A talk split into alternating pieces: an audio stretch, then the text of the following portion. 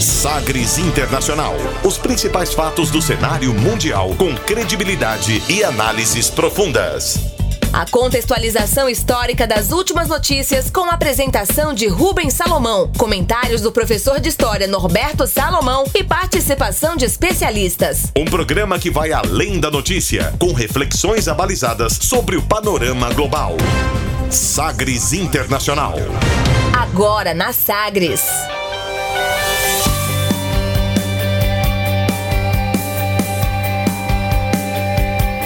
Olá, seja muito bem-vindo ao Sagres Internacional. Eu sou Rubens Salomão e a partir de agora com você, ouvinte Sagres, os fatos precisos e análises credenciadas sobre os principais temas mundiais. E você confere nesta edição o tema do dia, o passado e o futuro do regime em Cuba depois da nova Constituição.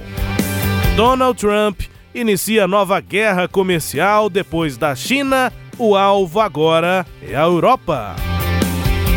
A União Europeia concorda em adiar o Brexit até outubro.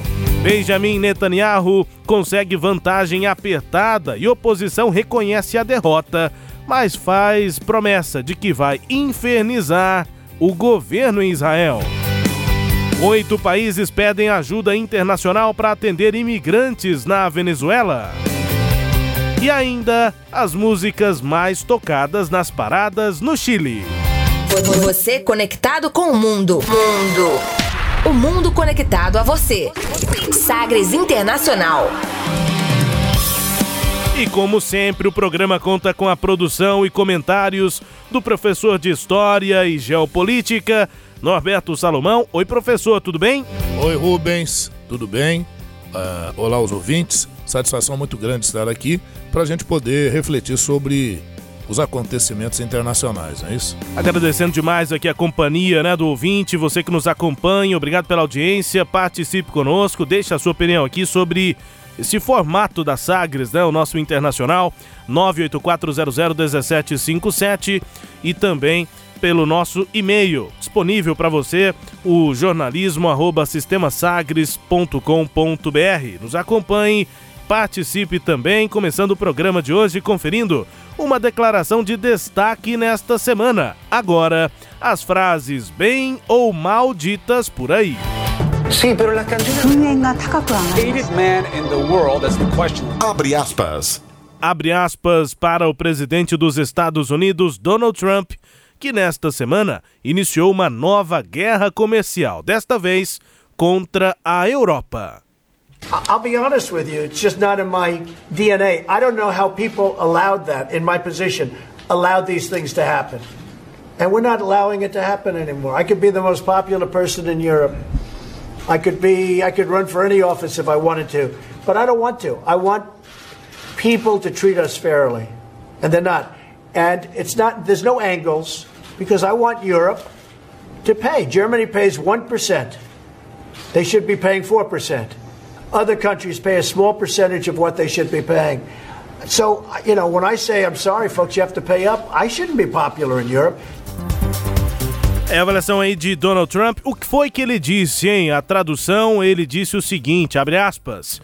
Serei sincero com você, está no meu DNA. Eu não sei como as pessoas na minha posição deixam isso acontecer e não vamos deixar acontecer mais. E eu poderia ser a pessoa mais popular da Europa, mas eu não quero. O que eu quero é que as pessoas nos tratem de forma justa e eles não estão fazendo isso.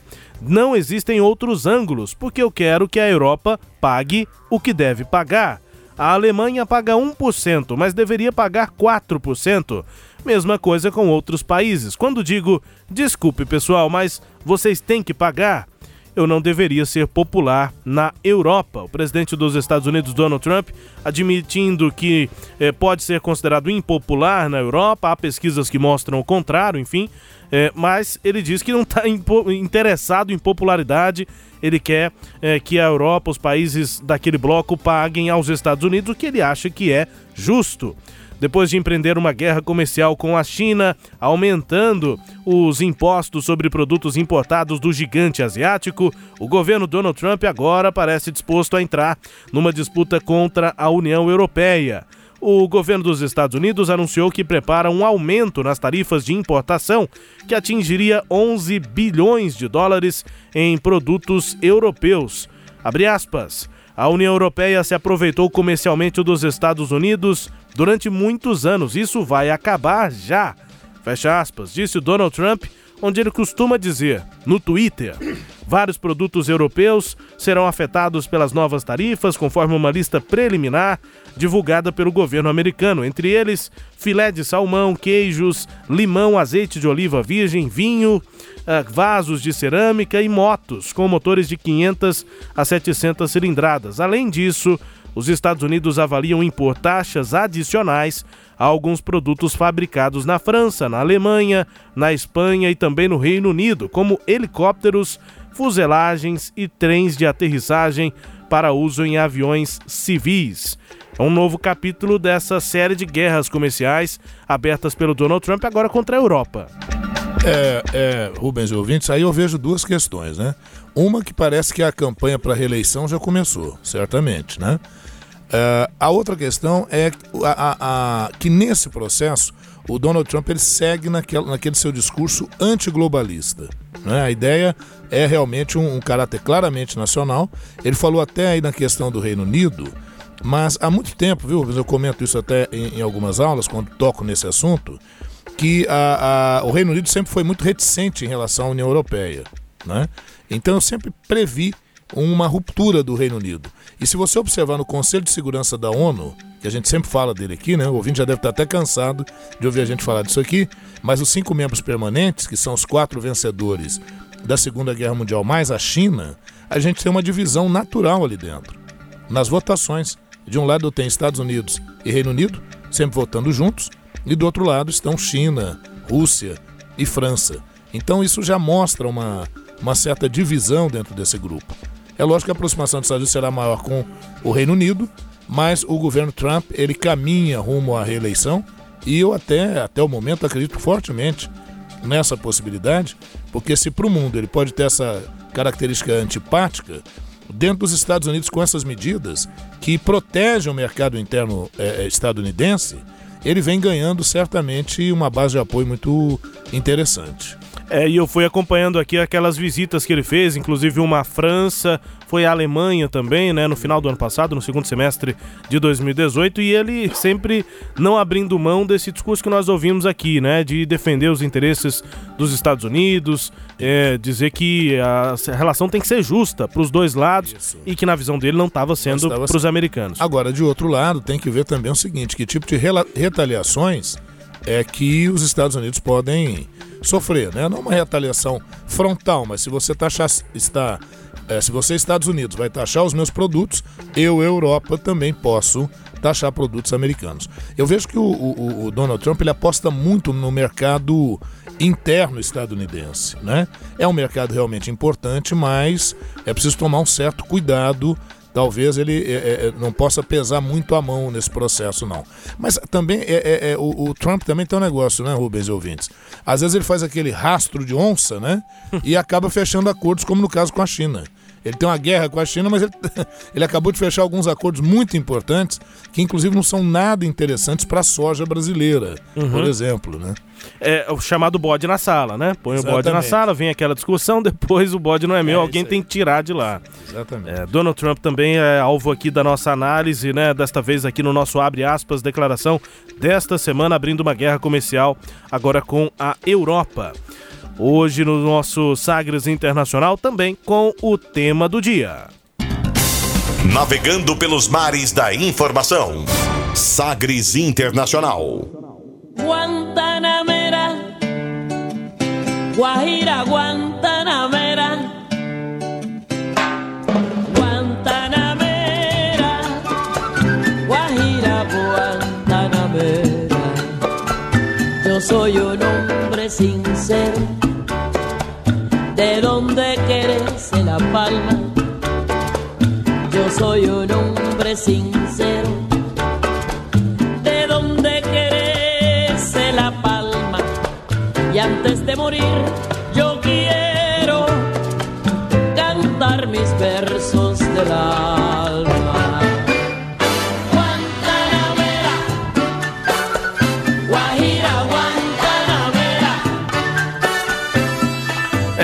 sucesso mundial e música que tá dentro, assim, é, num, num nervo crucial também da história de Cuba, né? É, é um ritmo que mexe com a gente, né? Tá louco, meu Deus. Muito Com o brasileiro também, né? Pois é. Eu tava até vendo a entrevista de um cubano, ele dizendo que ele, ele veio morar no Rio de Janeiro. Aí perguntaram pra ele o que, que, que ele achava, né, da, da- do Rio de Janeiro.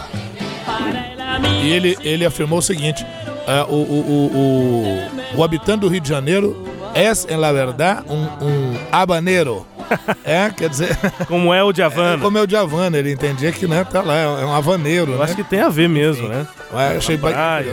Ô Rubens, outra coisa interessante, Rubens e ouvintes, essa, essa música, ela se inspira no- no- nos versos do José Martí, e para quem não sabe, José Martí foi o líder do movimento de independência de Cuba, né? Cuba foi um dos últimos países da América Latina a se tornar independentes no processo da Guerra Hispano-Americana. E veja a curiosidade: os Estados Unidos é, é, apoiaram o processo de independência de Cuba àquela altura. Então pode ficar meio estranho, os Estados Unidos, sim, isso lá em 1898. E, e o- os Estados Unidos, dentro de uma política de maior abrangência na região do Caribe e, e, e países da América Central, ele apoia as independências dessas áreas, Cuba, Porto Rico, né? São regiões que vão é, vão se separar da Espanha. Cuba era um território da Espanha, né? E durante muito tempo, desde o final do século XIX até ali a, a- a- o pós Segunda Guerra Mundial, Cuba estará sob a influência do capital norte-americano. Pois é, e, e a gente vai contar essa história, depois vem o regime é, comunista, né, socialista, Socialista. ne- em Cuba, e esse regime ditatorial, né, muito com, com uma, governava o país, é, e continua, a gente vai falar sobre isso, mas com uma mão forte, né, essa música passou a ser censurada, o que eu descobri nessa censura, nessa pesquisa aqui pro programa de hoje, e eu não tinha a mínima noção disso, porque é uma música tão famosa no mundo inteiro, Guantanameira, é que eu não imaginava e de fato essa música é, é- tem censura lá é, na- em Cuba. A música mais famosa já gravada por uma cubana, Guantanameira é muito menos conhecida é, em Cuba do que em todo o resto do mundo. E Guantanameira é um gentílico né, utilizado aí em referência às mulheres nascidas em Guantánamo e ainda hoje é a principal canção patriótica de Cuba. Mas durante os anos 60 e 70, músicos dos Estados Unidos utilizaram essa música como protesto simbólico contra é, essa o embargo a Cuba também, é, mas também em referência a esse período anterior à Revolução é, Cubana. E a música é cantada pela Célia Cruz, essa versão tão conhecida, ah, cantada pela Célia Cruz, conhecida como a Rainha da Salsa. Ela morreu em no- 2003 nos Estados Unidos e ela já não visitava Cuba há quase 45 anos, desde 59. Ela fugiu de Cuba depois eh, de 59 e desde que os irmãos Fidel e Raul Castro tomaram o poder. E aqui é importante também fazermos uma referência não só a Célia Cruz e a música Guantanameira, mas também a outros importantes artistas cubanos com fama mundial, internacional, mas que sofreram com essa censura no próprio país. Glória Estefan, uma das artistas que mais venderam discos na história da música mundial, e também o famoso Cachao Lopes, um dos criadores do mambo, com essa gravação que fez tanto sucesso nos Estados Unidos e depois no mundo inteiro. Ouça aí.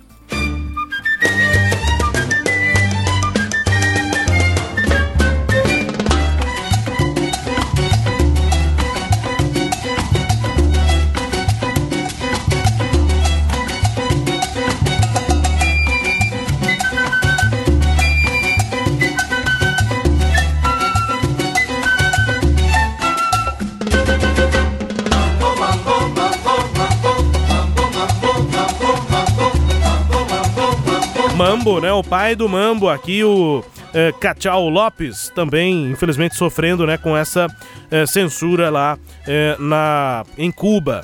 E a gente tem esse tema do dia também numa semana importante para Cuba, é, em que foi promulgada uma nova Constituição, aprovada pelo parlamento no ano passado e em referendo também há dois meses.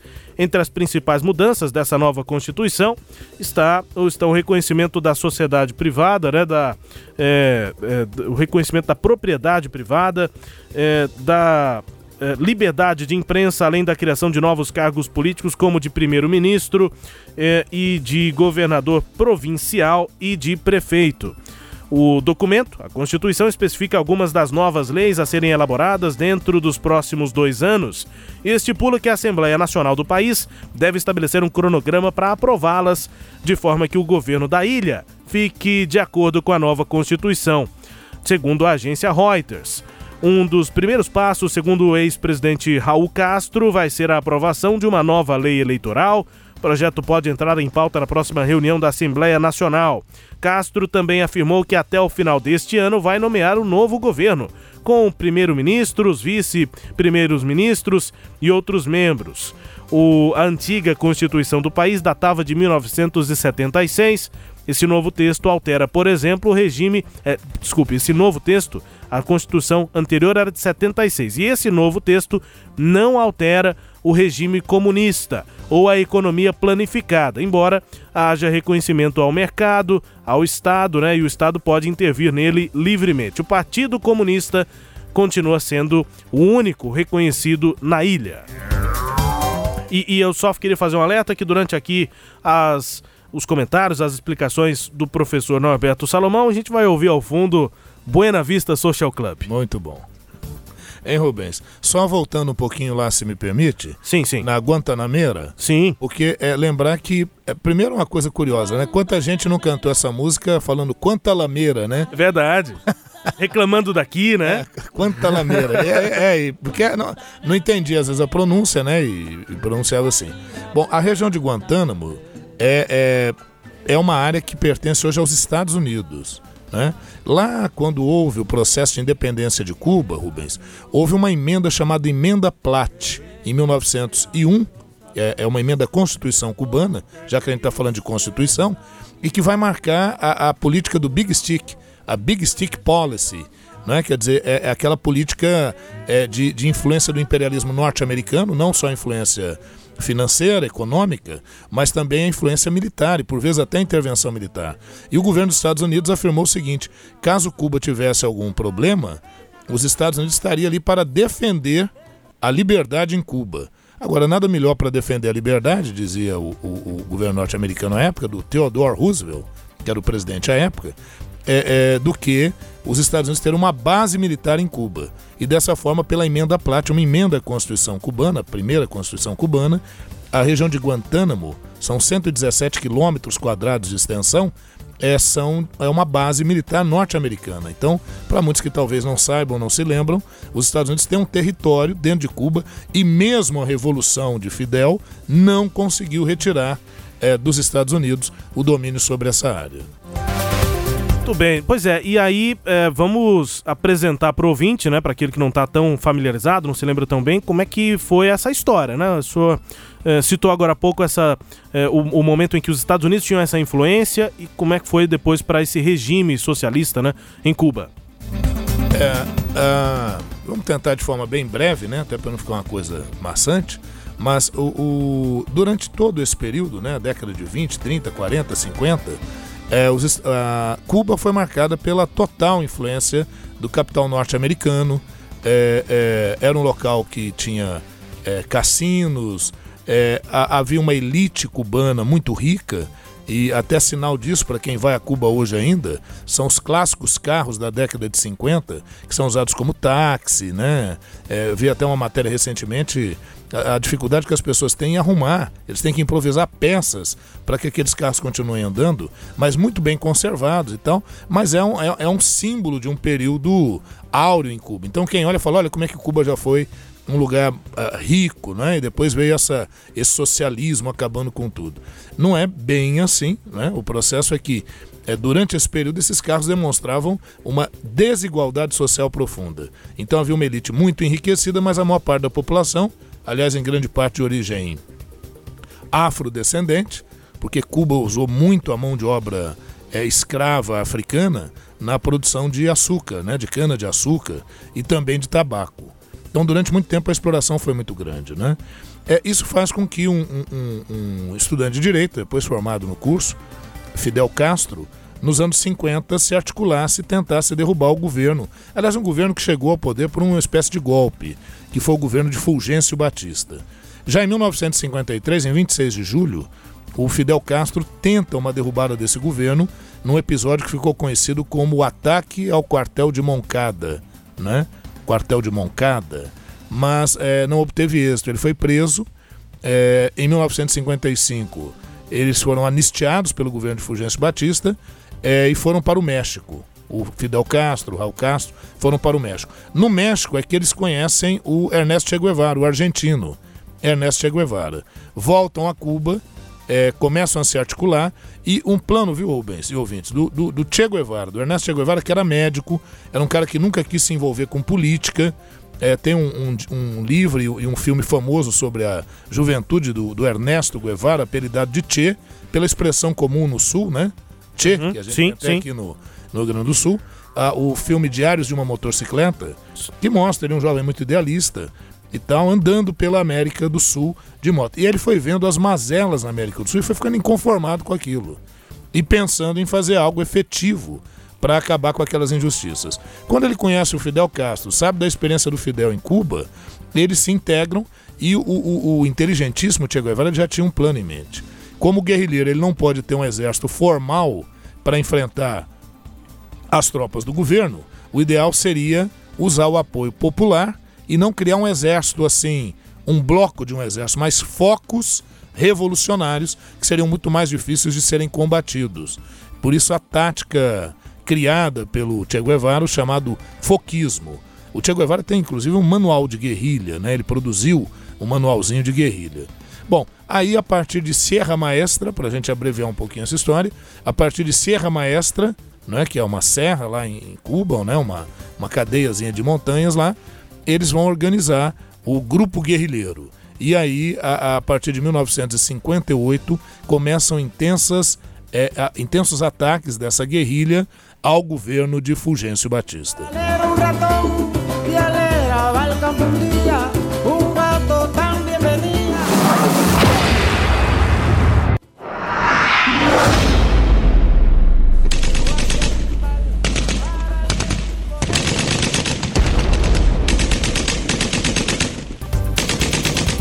Pois é, é isso aí. O processo não foi pacífico, né? envolveu violência e, e guerra, né? obviamente, a guerra de guerrilha, que é aquela em que o, o, o combatente ele precisa contar com apoio local, se esconde nas matas, usa um esquema de guerra que para a época era pouco ortodoxo. E assim eles conseguem, 1 de janeiro de 1959, há 60 anos, né, Rubens? O, o, o Fulgêncio Batista cai do poder, foge de Cuba, né? Até Fulgêncio foge, né? Sim. E aí quem assume em 8 de janeiro de 1959 é o Fidel Castro. Agora, o aspecto curioso, Rubens, o Fidel Castro, quando ele assume, eh, e os revolucionários quando assumem, eles não afirmam que a revolução é socialista, eles afirmam que a revolução é anti-imperialista. Né? E, mas só depois é, é, que nós vamos ter Cuba é, se pronunciando efetivamente, oficialmente, como como um país socialista e alinhado né, com a, um alinhamento com a, União com, com a União Soviética no mundo marcado pela Guerra Fria, pela bipolarização. Ainda ressaltar que o Ernesto Che Guevara era contrário a essa aliança com a União Soviética, né? Porque ele entendia que estava saindo do imperialismo norte-americano para cair na zona de influência da União Soviética. O Che Guevara sonhava com um regime, sim, socialista, mas um socialismo independente dessa luta entre as grandes potências. Né? Obviamente seu sonho não foi efetivado, o Fidel, o Che Guevara acaba depois saindo de Cuba, atuando em guerrilhas em outras áreas, acaba morrendo na Bolívia anos mais tarde. Né? Uh, bom, mas aí o governo do Fidel. O governo do Fidel ele vai sofrer um embargo uh, dos Estados Unidos a partir de 1961. Cuba é retirada da Organização dos Estados Americanos e passa a, a, viver dificuldades muito grandes, o que exige essa aliança com a União Soviética, sem dúvida. A União Soviética já comprava produção de açúcar da, da, de Cuba e fornecia petróleo a preços subsidiados. Né? Então essa aproximação naturalmente vai se efetivar e a época a gente está vendo justamente um momento de coexistência pacífica, veja a ironia, entre União Soviética e Estados Unidos. De um lado estava o governo John Fitzgerald Kennedy, e de outro lado estava o governo de Nikita Khrushchev, lá na União Soviética. Nikita Khrushchev que fez uma política de revisão do socialismo soviético, né? E aí nós vamos ter secretamente a União Soviética pretendendo estabelecer uma base de mísseis em Cuba. Isso gerou a maior crise dos mísseis. Eu até indico um filme né, para os ouvintes e tal, que são os 13 dias que abalaram o mundo. Imaginávamos que estaríamos muito perto de uma terceira guerra mundial. Bom, a questão foi resolvida por acordos. Uh, eu não vou entrar aqui nesse momento nos acordos em si. O governo Fidel segue, mas sempre vivendo uma política de embargo. O Brasil uh, não adotou uma política de embargo efetiva contra Cuba, sempre manteve relações com Cuba. É, é... Mas quando a gente chegou aí nos anos 80 e 90, o socialismo entra em crise no leste europeu. Em 1991, fim da União Soviética. E fim da União Soviética, o fim de todo aquele aporte de capital e daquele auxílio da União Soviética a Cuba. Isso vai exigindo que a política em Cuba comece a sofrer algumas alterações. Um fato curioso foi a maneira como o Fidel é, é, é, se utiliza é, para enfrentar os embargos americanos, né, dos Estados Unidos. O mais famoso embargo é uma medida chamada medida Helms-Burton, né, que bloqueia muito o comércio com Cuba. É, diante disso, o Fidel começa a fazer vistas grossas a pessoas que queriam sair de Cuba em embarcações precárias. Pra você ter uma ideia, Rubens? As pessoas pegavam o estrado da cama, pegavam barris de, de, de, de, de óleo, né, de algum, algum líquido, tampavam, vedavam aquilo, faziam boias. E amarravam vazio, aquilo né? no estrado. O barril vazio, Barril. tampar, virava ali um, um- uma boia. uma boia. E aí colocavam aquilo no estrado da cama e eles tentavam atravessar, porque Cuba está a 150 quilômetros da Flórida. Então está relativamente próximo. E nos Estados Unidos havia uma medida, se eu não me engano, de 1966, que qualquer indivíduo que fugisse de Cuba teria o asilo nos Estados Unidos. Então isso acabava estimulando. E aí nós tivemos um caso interessante. Em 1999, a, a família de Elian, um garotinho, tenta ir para Miami, lá onde eles tinham parentes, pelo mar.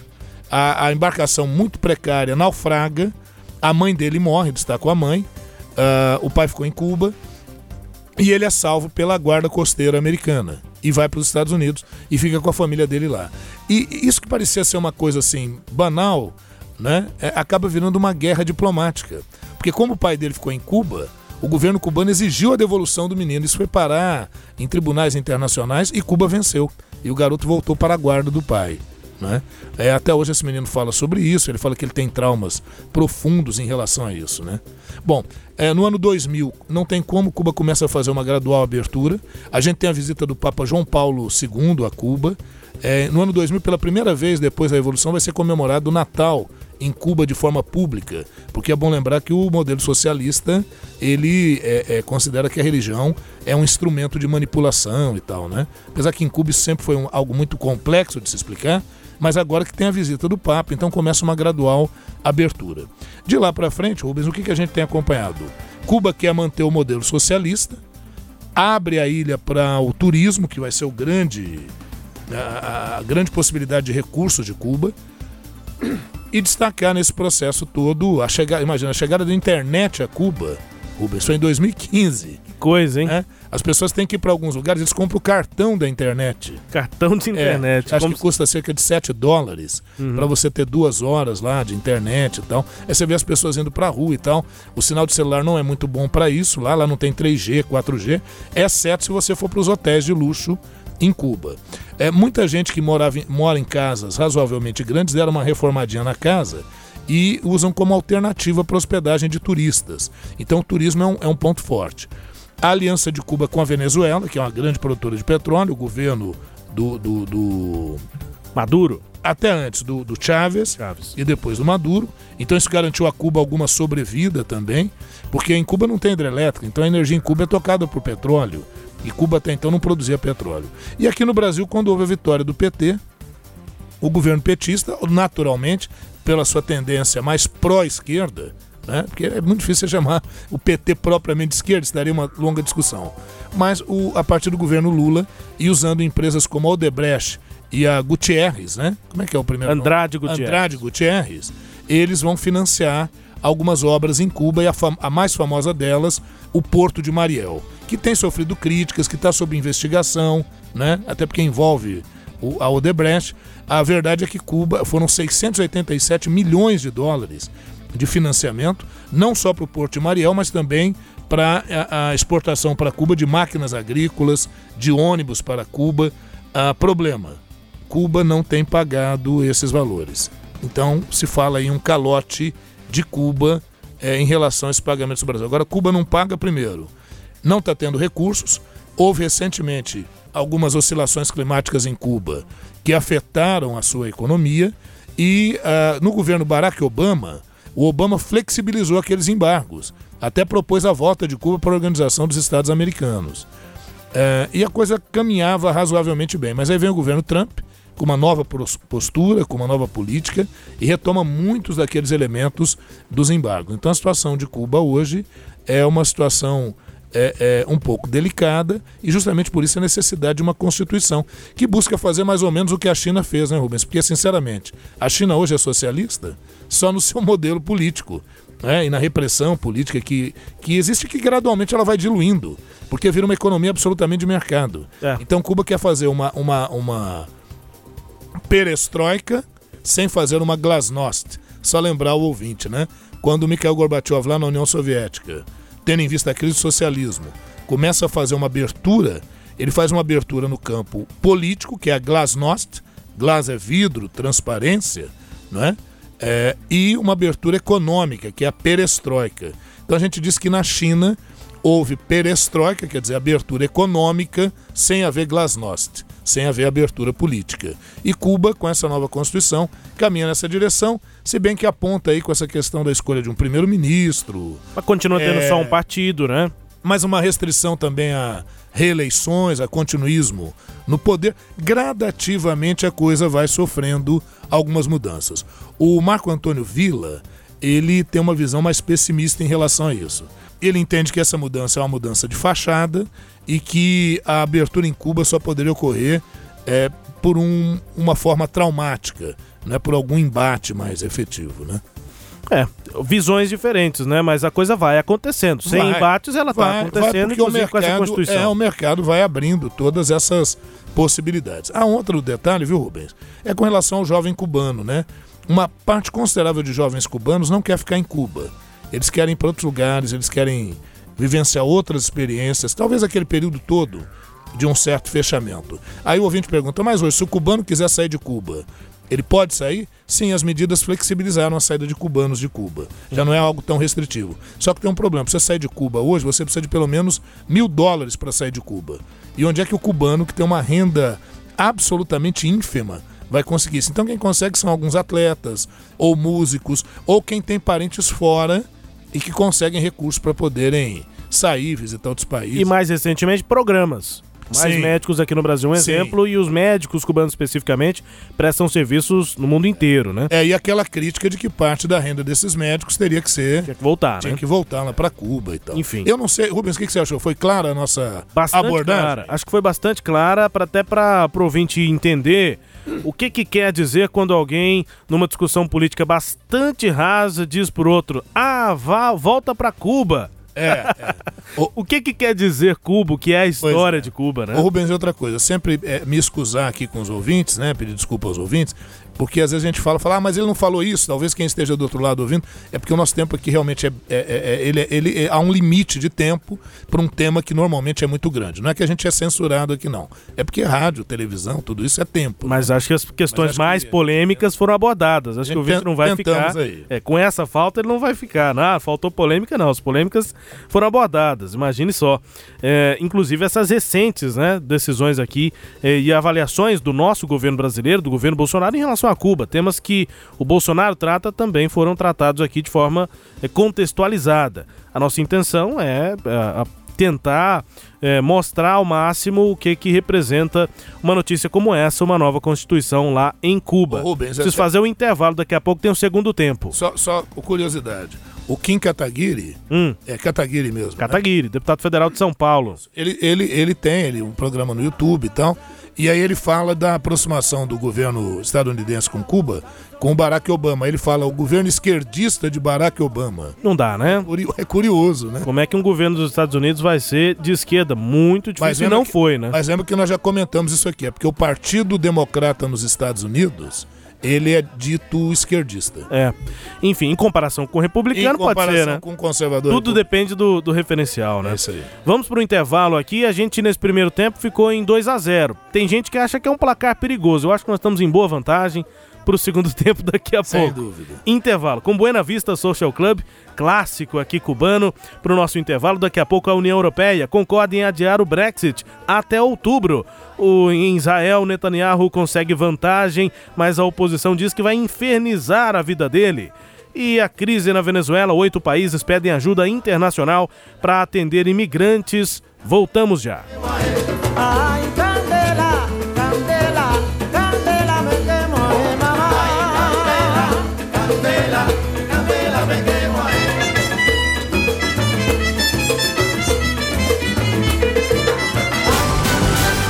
Sagres Internacional.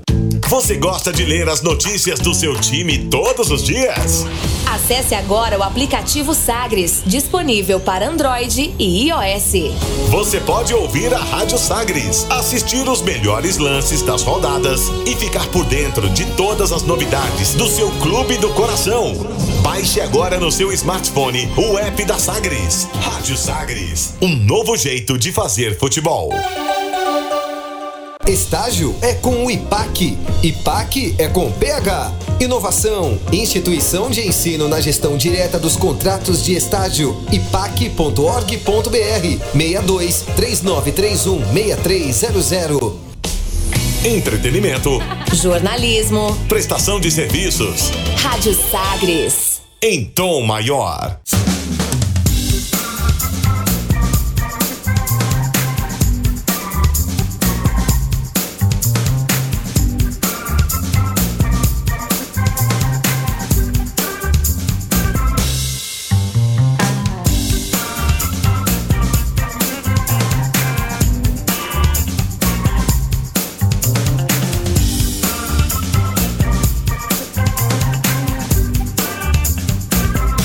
Estamos de volta com Sagres Internacional. Na minha apresentação, Rubens Salomão, com os comentários do professor Norberto Salomão. A partir de agora, para girar as informações pelo mundo. Velas ao mar. A pedido da primeira-ministra britânica, Theresa May, o Conselho Europeu aceitou adiar o divórcio entre o Reino Unido e a União Europeia pela segunda vez. O prazo final para o Brexit, anteriormente estabelecido para acontecer no dia 12 de abril, esta última sexta-feira, foi estendido para o dia 31 de outubro, Dia das Bruxas, dia do Halloween. É tradição nos Estados Unidos, mas é. É, uma, um assunto da Europa, mas é Dia das Bruxas, 31 de outubro. Pois é, em um primeiro momento, a data para separação, para, para o Brexit, havia sido vinculada para acontecer no dia 29 de março. Depois, o parlamento britânico aprovou um acordo apresentado pela Theresa May e o Brexit se daria no dia 22 de maio. A decisão agora de prolongar o prazo foi revelada pelo presidente do Conselho Europeu, Donald Tusk, em uma publicação no Twitter.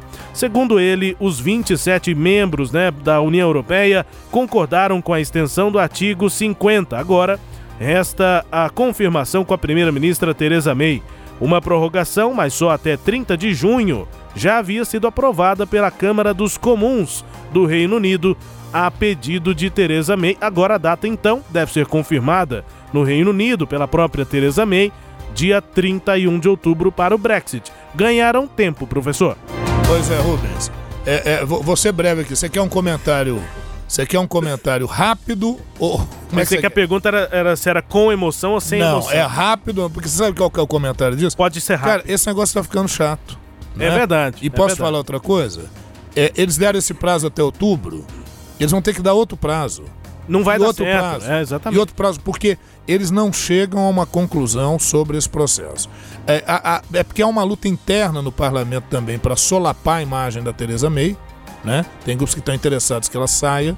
Já se propôs até isso, que eles aprovariam um acordo para a saída da União Europeia é, desde que ela entregasse o cargo. Ela até se propôs a fazer isso, mas é, é toda aquela negociação né, que vai ocorrendo ali no, no parlamento britânico. Está muito longe de chegar a uma solução para isso, pelo que tem se apresentado até agora. A não sei que haja um fato absolutamente novo, a gente vai tendo prorrogações e prorrogações. Sabe o que isso me lembra? Hum. O euro. Até hoje, o Reino Unido não se integrou plenamente ao euro, ele manteve a sua moeda. E nem vai, né? E nem vai. Né? A discussão meio que já passou. Passou Então, tanto tempo, Isso, não, só ela pro ficou ouvinte- pelo tempo. não, só para o ouvinte ter uma ideia, o euro foi implantado em 2002, nós estamos em 2019. É. Aí eles deram um ano para o Reino Unido se integrar, não se integrou. Aí deram um prazo de mais três anos, não se integrou plenamente. Nós estamos em 2019. Então, pelo, pelo retrospecto, não é?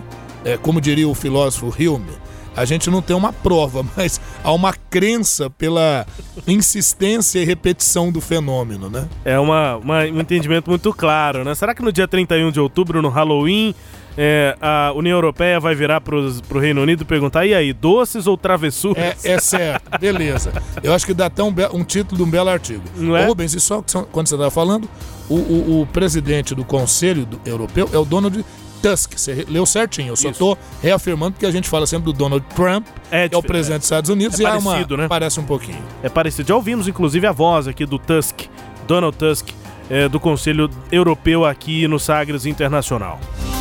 Vamos para Israel agora. O atual primeiro-ministro de Israel, Benjamin Netanyahu, traçou o caminho para conseguir mais um mandato à frente do cargo, graças à sua capacidade de formar uma coalizão maior. Eu já vi alguns comentários né, de gente de outros países dizendo que o Netanyahu é um dos políticos mais é, habilidosos do mundo hoje, né? E conseguiu uma vitória por uma, uma, vantagem apertada, mas ganhou, né? Conseguiu uma vitória. A oposição agora liderada pelo Benny Gantz reconheceu a derrota na eleição e disse que vai infernizar a vida do Likud. Likud é o partido do premier Benjamin Netanyahu. Ele vai agora para o quarto mandato consecutivo. É lembrar que o Likud é o partido conservador, né? O Likud é o PSL lá do, de Israel, né? O PSL é mais novo, né? Seria o DEM de O Israel. DEM, o DEM, se eu for- PFL. Se PFL. eu, é, é, mas é, se eu for usar uma referência mais antiga, sim. E o Likud ele tem uma resistência em fazer acordos com os palestinos. Toda vez que o Likud está no poder, a condição com os palestinos ela fica um pouco mais dificultada, não por causa só do Likud, claro, mas é porque a, conversação ela fica um pouco mais complexa. O Likud tem, tem uma proximidade sempre maior com o Partido Republicano nos Estados Unidos, por isso rapidamente o, o Donald Trump já parabenizou o Benja- Benjamin Netanyahu pela sua vitória. E ele é muito habilidoso, sim, mas quando Gantz, que é o- a, a oposição, se eu não me engano, do Partido Trabalhista, se eu não me engano, é, mas, salvo engano, quando ele diz que vai infernizar a vida do, do, do, do Netanyahu, ele diz isso porque o Netanyahu ele tem algumas acusações é, de corrupção, né, de desvios, que talvez tenham que ser levantadas e melhor investigadas. Eu acho que ele vai um pouquinho nessa direção. Mas uma vitória assim apertada, importante se diga isso. Alguns falaram: "É, vocês erraram, né? A imprensa errou, porque falou que ele ia ser derrotado". A imprensa não falou que ele ia ser derrotado. A imprensa falou que ele teria grande dificuldade em se reeleger, né? E teve, né? E teve. E teve. Foi Então, por uma maioria, maioria apertada. Bastante apertado. Olha, o Dalai Lama, líder espiritual dos budistas tibetanos, está se sentindo melhor. Provavelmente recebe alta aí em alguns dias. A informação é sobre o porta-voz do religioso. Monge budista de 83 anos foi internado em um hospital de Nova Delhi com uma infecção no peito. Ah, o que afirmou Tenzin Takal, eh, Takal eh, AFP por telefone é de que a sua santidade está muito melhor, mas segue sob tratamento no hospital e o que se espera é que ele saia em alguns dias. Dalai Lama fugiu para a China no início de 1900, pe- perdão, fugiu para a Índia no início de 59, depois de uma rebelião fracassada contra o domínio chinês, ele vive exilado na cidade montanhosa eh, de Dharamshala, no norte da Índia. Dalai Lama, um nome fundamental, importantíssimo no Icônico, cenário mundial. né? É, um, é um icônico, uma representação de pacifismo, né? É, nunca pregou a reação violenta. E aí, curioso isso, né? A China ainda domina aquela região, região do Tibete. É uma região que é, é, é, reivindica a sua independência, a sua autonomia. E o Dalai Lama é o grande, além de líder espiritual, o grande defensor da saída da China, da libertação daquela região tibetana. Você vê que a coisa já vai para mais de meio século de, de, de domínio chinês sobre aquela área. Olha, oito países latino-americanos solicitaram mais fundos internacionais para atender cerca de 3 milhões e meio de imigrantes venezuelanos nos países da região diante da prolongada crise econômica e política na Venezuela. Delegados de governos reunidos em Quito, capital do Equador, solicitaram uma ajuda econômica para contribuir solidariamente com 16 nações que acolhem ou servem de trânsito aos imigrantes, que é principalmente o caso do Brasil, né? A quantidade de imigrantes que ficam, venezuelanos que ficam no Brasil é bem pequena. É, é, é uma é quantidade considerável e nós temos que dar um jeito é, de recebê-los. E esse, essa distribuição pelos estados, pelas regiões do Brasil acontece. Mas é um número muito menor do que os que vão para para o Paraguai, para Bolívia, para Colômbia, para Argentina, né? Representantes de agências eh, da ONU, do Banco Mundial e do Banco Interamericano de Desenvolvimento participaram do encontro para ouvir esses pedidos. Representante autoproclamado presidente interino da Venezuela, Juan Guaidó, também participou dessa reunião. Uh, um problema uh, constante né, em relação à Venezuela e também os países vizinhos. É, Venezuela e outra novela que parece sem fim, né? É, gostaríamos tanto que acabasse bem isso, né? É, a, a, população tem sofrido muito, a gente fica pensando nos doentes, nas crianças, né? Ah, recentemente. Teve um novo apagão nessa última novo, semana. Novo apagão. É, um país que tem petróleo, né, que tem recursos, mas que, se não me engano, pelas informações que temos, né, ouvinte, que nós estamos aqui distantes, né? É, é, e às vezes a gente, talvez os dados que nos cheguem não sejam tão fidedignos, mas o que se afirma é que a, a, toda a infraestrutura de transmissão de energia na Venezuela é absolutamente sucateado, que houve corrupção na PDVSA, que é a empresa de petróleo é, é, venezuelana, e que também compraram material já bem obsoleto. Então isso tem trazido dificuldades. Por outro lado, o, o Nicolás Maduro afirma que esses apagões são fruto de ataques cibernéticos dos Estados Unidos. Enfim, é, o que a gente espera é uma melhor saída para a região, mas é, de novo, né, Rubens? É uma novela que vai se estendendo, se espichando. O Guaidó já foi até denunciado ao Tribunal Superior lá na, na, na, Venezuela. Vamos ver como é que acaba isso aí, se acaba, né? Pois é, e, e não é só porque a gente está distante, acho que para quem está na Venezuela também é o momento de uma guerra de informações, né? Sim. A Venezuela também vive esse momento de pós-verdade, são conceitos aí que estão é. norteando é, as relações mesmo, Sem né? Na avaliação política, a pós-verdade, aquilo que você entende como verdade ou não, quando a sua opinião também pesa muito. E aí tem esse conceito mais novo que eu acho que está re resumindo bem também é, essa, esse momento, que é da auto-verdade. Aquilo que você isso, quer acreditar como verdade e não necessariamente isso. os fatos, né? Quem está na Venezuela também sofre com isso. Isso, por isso, né, Rubens? Esse meu cuidado sempre em falar isso, porque você sabe, nosso programa aqui, o Sistema Sagres, nos, nos dá essa liberdade. Nós não temos a menor preocupação de defender lado A ou lado B, né? Se parece isso, não é porque a gente está defendendo, não, é uma questão opinativa mesmo, né? É, é, e não é fácil você levantar dados e dar assim a, a veracidade adequada para esses dados, né? É isso, né? E agora aqui no nosso Sagres Internacional, também com as notícias do Brasil. O Ernesto nos convidou. Brasil Internacional.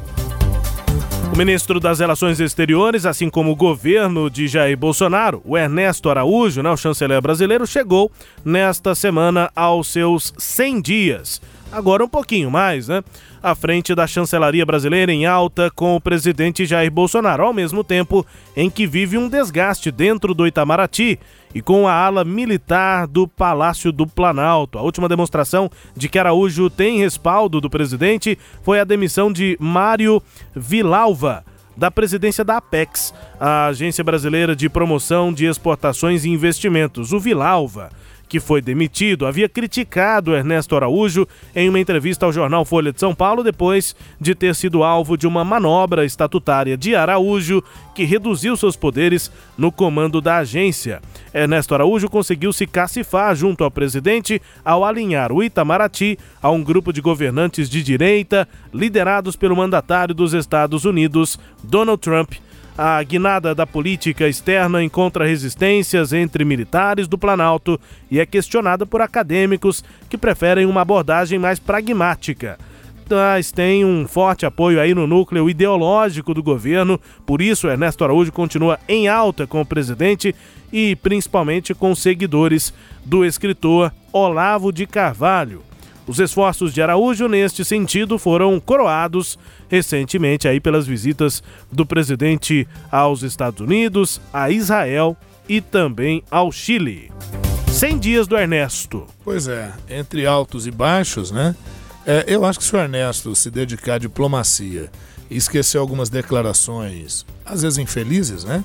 Como essa questão de querer conceituar o nazismo como de esquerda. Detalhamos isso aqui na, na edição passada. Isso, né? então deixa isso para os acadêmicos, ou então apresente, né? É, provas científicas disso. Não é o que os dados históricos relatam, né? É aquilo que eu até brinquei falando, isso está muito mais para youtuber, né?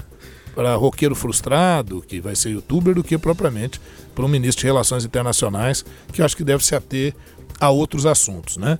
Uh, outra coisa, a gente falava da Venezuela, eu só fazendo um link, quer dizer, uma coisa que o governo Maduro não esperava jamais seria a eleição de Jair Bolsonaro no Brasil. Isso realmente é, é, é, foi um ponto. Um baque, né? Um baque muito grande, porque até então o governo brasileiro dava uma base de apoio, inclusive assim como o Brasil é, é, fez financiamentos para obras em Cuba, havia financiamentos também para a Venezuela. Né? Financiamentos também, diga-se de passagem, não estão sendo pagos. Né? Enfim, então eu acho que o Ernesto, assim, mas fazendo um saldo geral, dos ministros do Bolsonaro, ele está entre, na minha opinião, está entre os melhores até. Também acho. Também acho, até pela proposta do próprio presidente Bolsonaro. Isso. Pelo que ele apresentou na campanha o que está fazendo, Está é, tá cumprindo, tá, tá, é, é quem está trabalhando. Ele, o da infraestrutura, são ministros que estão é, fazendo algo da saúde, né? Isso. Estão trabalhando. Uh, Ernesto Araújo foi recebido em Buenos Aires nesta semana pelo presidente Maurício Macri, com quem conversou sobre as relações bilaterais e acertou os detalhes de uma visita de Estado que o presidente Jair Bolsonaro vai fazer em breve ao país. O chanceler brasileiro adiantou em entrevista à imprensa em Buenos Aires que Bolsonaro planeja visitar a Argentina antes da realização da cúpula do Mercosul. É o bloco integrado por Brasil, Argentina, Paraguai e Uruguai, marcada para acontecer em julho na cidade de Santa Fé. O Rubens, parece que essa Sim. questão do Mercosul é importante mas o governo brasileiro. No Chile, o Bolsonaro é. adiantou aquela outra organização, Isso. né? O ProSul, né? ProSul com uma vertente mais à direita. É, né? Em substituição à Unasul, né? A Unasul. Mas eu vejo assim, o Brasil ele vai apostar muito mais, o que tá, tem apontado, para relações bilaterais. Muito mais do que fortalecer o Mercosul. Então fazer acordo bilateral com China, ou se for o caso com a Argentina, que já há vários acordos, mas é, parece muito mais nessa direção do que buscar fortalecer é, um bloco é, sul. Outra coisa, a aproximação do Brasil com os Estados Unidos da maneira como está sendo feita. E o interesse do governo, do atual governo, em integrar a OCDE, que é o clube dos, dos, dos países ricos, é, vai tirando, nós já comentamos, houve um programa sobre isso também, né, Rubens? Vai tirando o protagonismo do Brasil naquilo que a gente chama de bloco sul-sul. Né? É. E, então aí já vai ganhando outras direções, outros perfis. Vamos avaliando, vamos tendo dados e vamos fazendo as nossas avaliações aqui. Última notícia aqui no nosso Sagres Internacional, uma notícia bastante curiosa, né? Praticamente inexistente em Portugal há dois anos. A figura do motoboy é agora corriqueira em várias cidades do país. A expansão do serviço tem um traço em comum: o mercado é dominado pela gente, pelos brasileiros. Eu vou dizer até por mim, que sou motoqueiro, só não sou motoboy mas ando de moto. E os motoboys brasileiros estão dominando Portugal. Essa atividade profissional, é, que é chamada de estafeta pelos lusitanos. Aí você sabe, né, ouvinte? Para pegar fila, assim, no VaptVupt lá em Portugal, você pega o rabo da bicha. Que é a fila, pegar o final da, da fila é da em. Portugal. Entre vários outros termos aqui que pra gente né? são, assim, é, com completo outro sentido.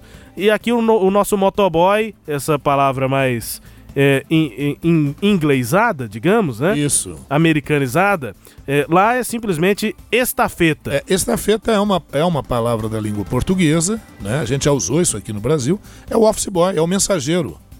É, é o termo para mensageiro. O boy. O boy. Ganhou popularidade aí essa nova profissão, essa atividade com a entrada dos, dos aplicativos de delivery, né? O Uber Eats e o Glovo são os mais famosos lá em Portugal, entraram em 2017. Aqui a gente tem o Uber Eats está chegando mais recentemente, o iFood, né, tem uma força grande e aqui em Goiânia tem alguns locais Sim. que funcionam bem. É, o entrega web é um deles, para a gente não deixar de citar a concorrência Isso. aqui no nosso mercado. Pensar que tá favorecendo um ou outro. É, essas empresas não revelam a quantidade de brasileiros, mas a estimativa é de que passem dos 70% dos entregadores brasileiros. Prevalência brasileira é tanta que o Diário Português Jornal de Notícias publicou uma reportagem afirmando que os brasileiros são a alma do Uber Eats lá no, no país. Uber Eats é o Uber, Eats é o verbo comer, né? Eat, to eat. E Uber é a empresa que você conhece, ela também, se você ainda não conhece, ela também faz entregas é, de comida, enfim. Tem o Rap também aqui em Goiânia agora, para citar mais um. Isso. Ô Rubens, hora que eu preparava esse, esse conteúdo, eu me lembrei de você. E quando te enviei, falei, "É, tenho certeza que ele vai gostar dessa. Eu bugo- essa notícia notícia muito foi boa. interessante, né? Essa foi boa. Gente, ah, nós já fomos aqui para vários lugares do mundo nesse Sagres Internacional e para finalizar vamos de música e a música número um no Chile. Exatamente, lá no Chile a música que está tocando mais é a música Te, te. É, vou te roubar, te roubarei. É, Nick Jam e Ozuna, daqui a pouco eu conto a história dos dois, mas a música tá dando o que falar, tá tocando bastante no Chile pela Billboard e também pelo Shazam. Vamos conferir.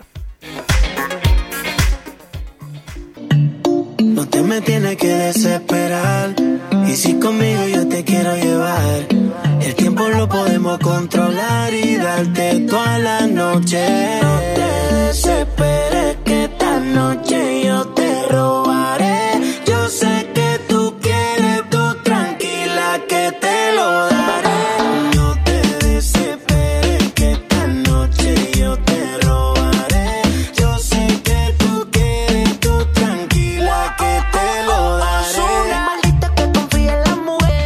sucesso total lá no Chile, número 1 um nas paradas do Chile. Essa música é Terobaré, é do Nick Jam e do Ozuna, o Juan Carlos Ozuna, Rosado. A letra diz: Não precisa se desesperar, e é comigo eu quero te levar. O tempo nós podemos controlar, eu vou te dar à noite. Não se desespere que essa noite eu vou te roubar. Daí o nome da música Terobaré, vou te roubar. É, não é uma sofrência, mas é uma tentativa, uma conquista. Ô, ô, Rubens, e, e- você falou de Porto Rico, eu prometo trazer aqui, é, no, no momento adequado, um pouquinho sobre Porto Rico. Que Então tem uma condição política curiosa, interessante. Promessa é dívida. E olha, pra gente finalizar, mais uma música que tá fazendo bastante sucesso, que é da Paloma Mami. Ela é nascida em Manhattan, nos Estados Unidos, mas tem é, pais é, chilenos, né? Então ela é, tem a dupla nacionalidade e essa sim, segundo lugar no Chile. E é chilena. Ela nasceu em Manhattan, tem também a nacionalidade chilena e tá fazendo muito sucesso lá. Fez bastante sucesso em 2018 quando participou de um programa tipo The Voice ou Certo. America Got Talent, en- en- enfim, lá na- no Chile o programa famoso chama Rojo, a cor do talento. E aí ela ganhou o programa, fez sucesso no Rojo programa. é vermelho, né? Vermelho. Fez algumas músicas já de sucesso e agora tem essa música Finrias. Antes da música, um abraço, professor. Vai ser com música que a gente encerra o Ah, é? programa Tá de hoje ouvindo, tá assim? ouvindo a Paloma Mami aqui. Um trechinho abraço, Rubens, um abraço aos ouvintes. E sábado que vem a gente tá de volta aí. Obrigado, gente, pela audiência aqui, pela companhia. Grande abraço, até a próxima.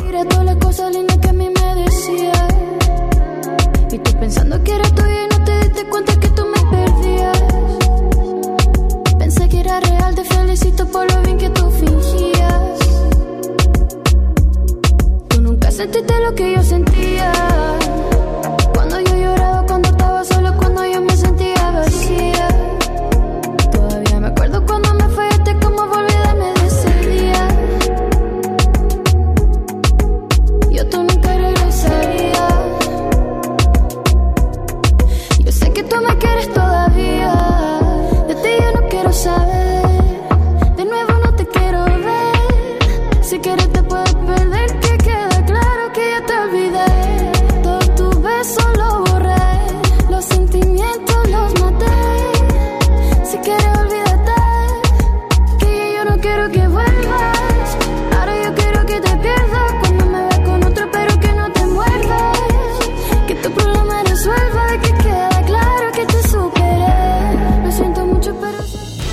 Você ouviu Sagres Internacional. Os principais fatos do cenário mundial com credibilidade e análises profundas.